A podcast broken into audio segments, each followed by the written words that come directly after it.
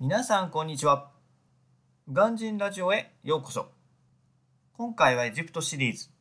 今日のテーマは Uber Eats のクオリティは最低というテーマでお話ししていこうと思います。エジプトでは出前文化が発達しています。日本では宅配できる食べ物やレストランに限りがありますが、エジプトではほぼ全てのレストランで出前ができます。飲食店に限らず、スーパーや酒屋、ドラッグストアまで出前してくれます。なんなら出前サービスをやっていなくとも、サービス料として300円程度の多少のお金を店員に渡せば大抵は持ってきてくれます。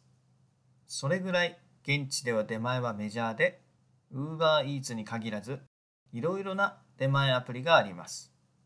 私が現地でよく使っていたのはオトロフというものです。オトロフが良くて UberEats はダメということではありませんが、現地ではオトロフが一番メジャーでしたので、これをよく使っていました。出前はメジャーな文化であったとしても、品質は最低です。汁物のつゆがこぼれているなどはまだまだ可愛い方。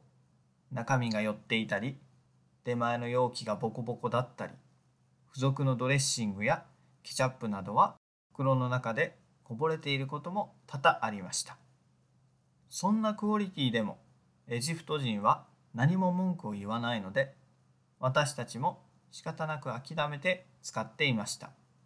この出前に対して強いて良いところを挙げるならオーダーミスがないところでしょう。今まで一度もミスがなかったのでそこだけは褒められるところです。そういったレストランからのデリバリーはまだいい方で問題なのはスーパーから来るデリバリーです。こっちの品質はもっとひどいです。野菜は悪くなったものを平気で持ってくるしお肉などの冷蔵品は外の気温で温まっています。玄関で中身を確認しお金を払う前ならば再配達もしてくれます。しかし、そのやり取りが面倒なので、私は一度しかやったことはありません。これは私の推測ですが、一度文句を言ったからといって、次回きれいなものを持ってくるかはかなり怪しいところです。それでも配達料としては数十円しか取られないので、安かろう悪かろうではないかと思います。